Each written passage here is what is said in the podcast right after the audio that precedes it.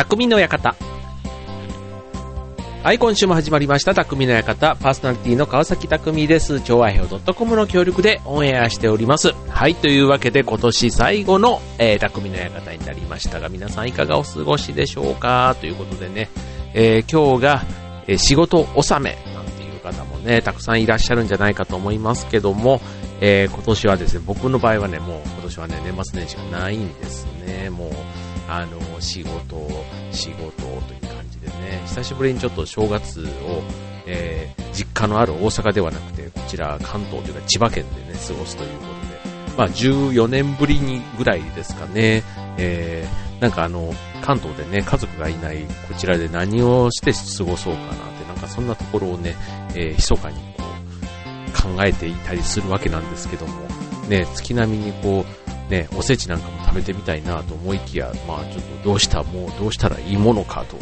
ね、思ったり、意外とね、この年になると、あの、年末年始ってね、みんな、こう、昔だったらね、こう、例えば初詣に一緒に行こうだとか、なんか、あの、正月からね、こう、同窓会じゃないけど集まってね、なんか飲もうみたいな話とかもあったんですけど、でさすがにね、この年になると、あの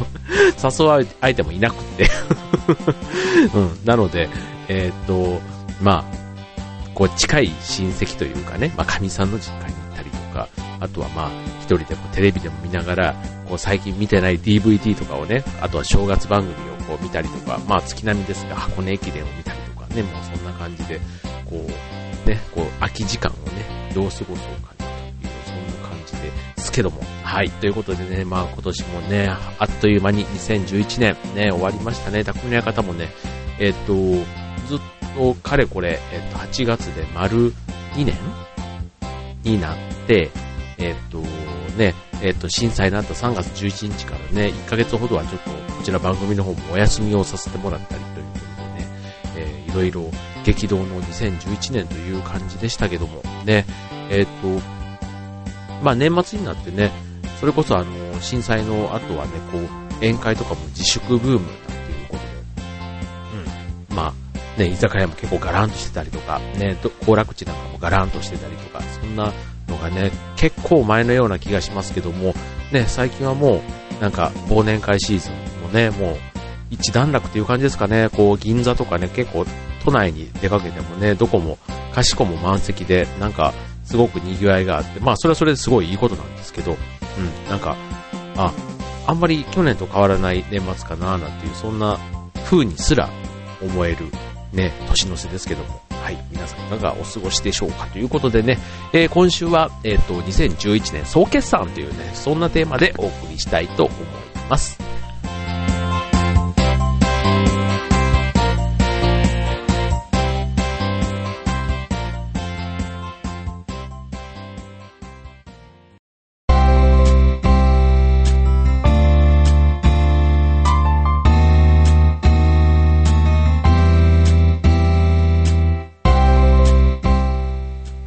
というわけで今週の匠の方、2011年総決算ということでね、2011年ね、話題の出来事、ね、えー、っと、まあ、震災といえばね、もうね、もう皆さんもこの年末というかね、うん、あの、ね、忘れられない出来事ということになりますが、あの、ね、こう年末といえば、あの、流行語大賞とかね、こう、新語なんていうのがね、えー、決まりましたよね。うん。えっと、対象はね、なでしこジャパンでした。ね。えー、沢選手はじめね、あの、なんか、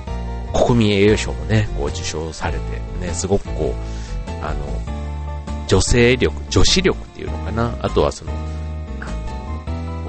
日本がね、こう頑張るって元気、ね、頑張るっていう、そんな象徴のようにね、絆というかね、なんかそのチームワーク、なんかそんなところもいろんなことを感じさせてくれた、ね、なでしこジャパンですが、そんなね、絆というのも、えー、流行語大賞、ね、入ってましたね。あとスマホ、えー、ドヤ顔なんて、小玉でしょうか？この辺だってこと震災の話ですよね。えー、3.11とかね、あと、風評被害とか、ね、そんなのがね、今年の、えー、新語、流行語大賞ということで入っていましたけども、はい。そんな2011年ね、皆さんにとってはどんな年でしたかね。はい。まあ、あの、例えばね、あの視聴率なんていうことでね、言っても、年末ね、あの、まさに話題の家政婦の見た、ね、あれがね、40%ということ、えー、今年の平均視聴率トップに今踊り出ていますよね。あとこれをね、紅白歌合戦がどう追っかけるかみたいな、そんなのがね、今話題になっていますけども、ね、紅白歌合戦もね、あの、それこそ家政婦の三田もそうですけども、あの、まるまるもりもりのね、えっと、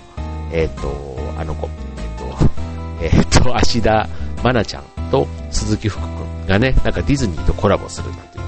えっと、今日はあのネットに出てましたけども、で、そんなね、テレビもね、結構あの、今年の、なんだろう、秋ドラマってすごくね、結構話題のものが多かった。ね、南極大陸もそうだし、なんかいろんなね、最近なんかドラマが元気だった気がしますけども、あの、ね、テレビの視聴率で言えば、ね、家政婦の見たが今40%ということで、年間でね、振り返ってみると、えー、っとね、え、っとね、1月のね、サッカーアジアカップ、ね、準決勝日本、韓国、これがね、35.1%ということでね、何気にね、年間の視聴率のトップ、トップのね、上位は1月にまずあったんですね。で、次に、まあそういうサッカー関連がね、続いて、えー、っと、3位にね、震災系の3月19日のね、NHK ニュースなんかが入ったり、あとは、ね、箱根駅伝29.5%とかね、うん、あとは、まあそんな感じでね、テレビの視聴率。まああのワールドカップぐらいだとね、サッカーも見るんですけど、ちょっとアジアカップとかになるとね、あんまり実は僕は 見てなくてですね、あの、むしろなでしこジャパンとかのね、だからそっちの方がこう、あの、サッカーで言うと印象深かったね、この2011年ですけども、あとね、他にね、たくさんちょっと総決算ということで振り返ってみると、うんと、邦画、ね、邦画の興行収入ランキングなんていうので見てみる、1位はね、あれですね、国立小坂から、で、こちらね、えっと、ジブリアニメですね、44億円、44.6億円の、ね、興行収入ということで、はい。で、続いては、ポケモン、ベストウィッシュ、でピクティンと黒き英雄ゼクロム、ああ、これね、あと、ピクティンと白き英雄レシランが43.3億円。ね、ポケットモンスター、ね、昔からあの人気ありますよね。うちのね、兄の、えっ、と、子供もね、ポケモンが好きでね、よくゼクロムとレシラムをかけという書かす、あの、去年の正月も書かされてたんですけど、あの うん。なんかね、結構かっこいいんですよ、これ。あの、子供心にね、なんか確かにこれ、あの、あれば、興奮するなっていう、そんなキャラクターですが、ね、今の、いつの時代もね、変わらないですよね。まあ、最近といえば、あの、ドラマといえば、ね、妖怪人間ベムもこの間までやってましたけども、あれもね、僕らの子供の時だと、ね、すごくあの、定番の、ね、まあ、ちょっと気持ち悪いアニメの定番みたいな感じでしたけども、ね、あれもなんか懐かしくね、こう、あの、すごいこうノスタルジックな気分でね、えっ、ー、と、見てましたが、えっ、ー、と、まあ、そんなね、えっ、ー、と、邦画は第2位がポケモンと、で、3位はね、スペースバトルシップヤマト、あの、木村拓哉さん主演のね、え、41億円ということで、これもなんか随分前のような気がしますけども、はい。ね、そんなのがあった、あとは4位は素敵な金縛りということで、これは西田敏行さんが出てるやつですね、三谷幸喜さん主演、あ、三谷幸喜監督主演がね、えー、の映画。ね、そんな感じでね、えー、トップ4、トップ4って中途半端だ。トップ5までいく。トップ5、5位はね、ガンツ。ね、これは、えっ、ー、と、あれですよ。えっ、ー、と、嵐の、ね、ニノと、二宮と、えっ、ー、と、あと、松、松健、松健じゃない、松山、えー、松山圭一、あ、いいんだよね、松山、ね、松健でいいんだよね。うん。のね、えー、ガンツが第5位ということでね、そんな、えー、邦画に対して、洋画はね、ハリーポッターと死の秘宝が第1位96億円。で、第2位がパイレーツ・オブ・カビリビアン。命の泉88.5億円ということでね、そんな、ね、なんか、どれもね、結構、あの、懐かしいというか、ああ、そう、だったな、そうだったな、なんていう感じですけども、はい。あとね、えー、っとね、何のかなベストセラー、ね、年間ベストセラーでどんな本が売れたのっていうところで言うと、1位はね、えー、謎解きはディナーの後で、 one、two。で、え、2位が体脂肪計タニタの社員食堂、タニタ。あと3位が心を整える長谷部誠サッカー選手ですね。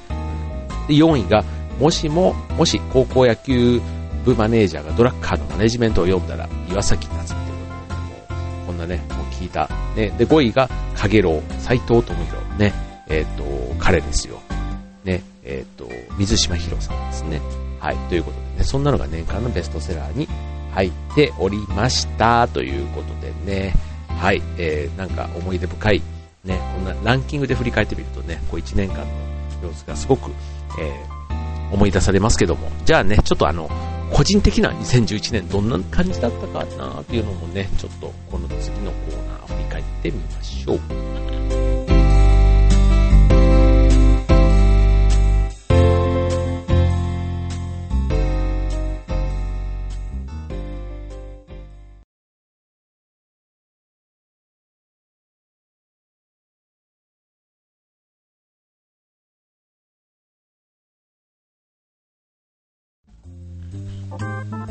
というわけで、今週の匠の館2011年総決算ということでね、えー、今年1年聞いてくださった皆さん、本当にありがとうございました。ということでね、はい。じゃあ僕の2011年どんなんだったかなということでね、あの、別に僕に興味のない人、まあちょっと聞いてくださいよ。あの うん、ね。えっ、ー、と、で、えっ、ー、と、まずね、1月、1月8日、えー、あれですよ。あの、映画、降りてゆく生き方の船橋公演、上演をね、えー、初めてやりましたよね。これが、えー、1月に始まりまして、で、続いて、えー、あとね、で、まあ、3月は震災があったでしょ？で、それから、えっ、ー、と、5月、6、うんとね、で、その後7月。7月は、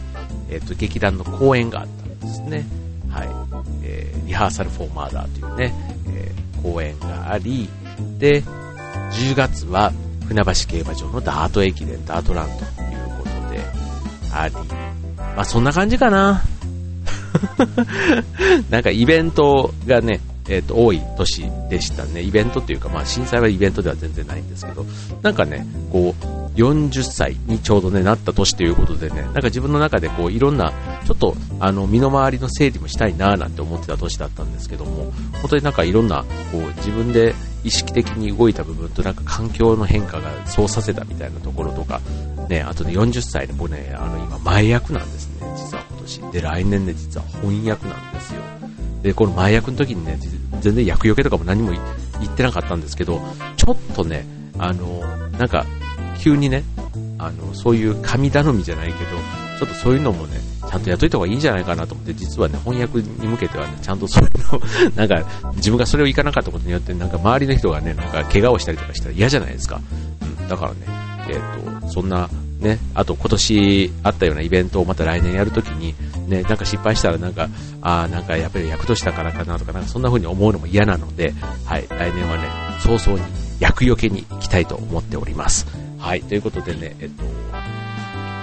僕の今年の思い出、思い出というかね、えー、出来事はこんな感じなんですけどね、なんか皆さんにとってね、どんなね、2011年だったんでしょうね。なんか、あの、いかにね、こう、普通である、あることが、あの、難しいかっていうのをね、なんか思いましたね。あの、意外とね、なんか変化がないとかね、刺激がなくって、あの、つまんないとかってね、言う感覚というか言う人もいるんですけど、意外とね、あの、ほ、何もしないと、周りはどんどん変わって自分もね、そこの波に飲まれて、こう、振り回されたりすることもあったりするんで、いかにね、あの、そういう、周りの変化に対して自分が、えっ、ー、と、その変化についていくというか、うん、変わらずに維持するかってね、結構難しいなって。だから、意外と変わらないことって、すごく実は、なんかが変わってて、変わらないために何かを変えてるっていうの。だかそんなのをね、あの、ここ最近ちょっと思うんですよね。だからよく変わらないと悪いみたいなね、見方もありますけど、実はね、変わらないなりに何かを変えて工夫してるっていうのをね すごいなんかあのうん、変わらないことを正当化してるような話なんですけど、うん、なんかそう考えると、意外とあの、変わることに対、変われないことに対してね、あんまりこう、プレッシャーを感じなくて、いい生き方ができそうな気がするんですよね。は。そんなね、えー、ことも考えてみる機会がある2011年だったんじゃないかな、なんて思いますね。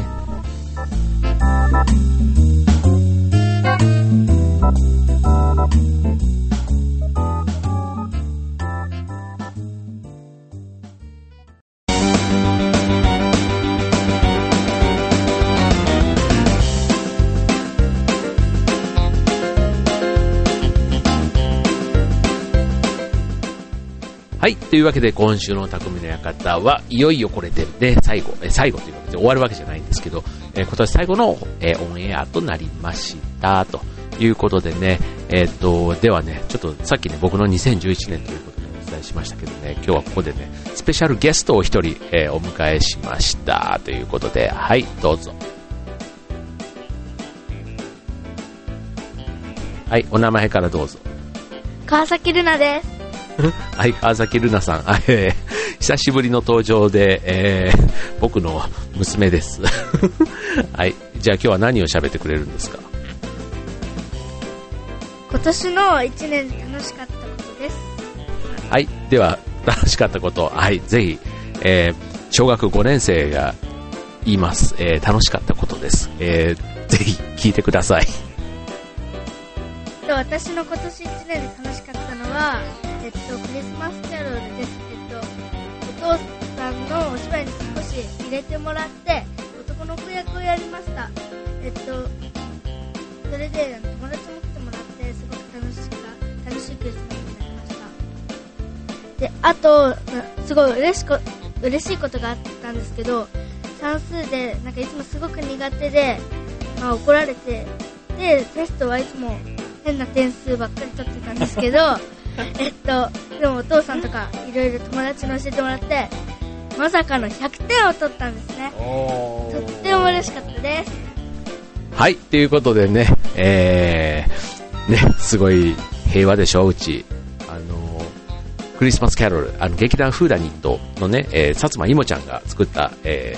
ー、なんか、チームモアイというところが主催した、ね、チャリティーイベントなんですね。え、ー、と、まあ、無料の公演なんですけど、クリスマスキャロルという朗読劇をやったんですね。ここにね、今回子役として、えー、娘2人が出演をしておりまして、うん。で、え、ー、と、まあ、そんなのを先日ね、25日にやったんですね。はい。あのね、たくさん募金もいただいてね、来ていただいた方、本当どうもありがとうございました。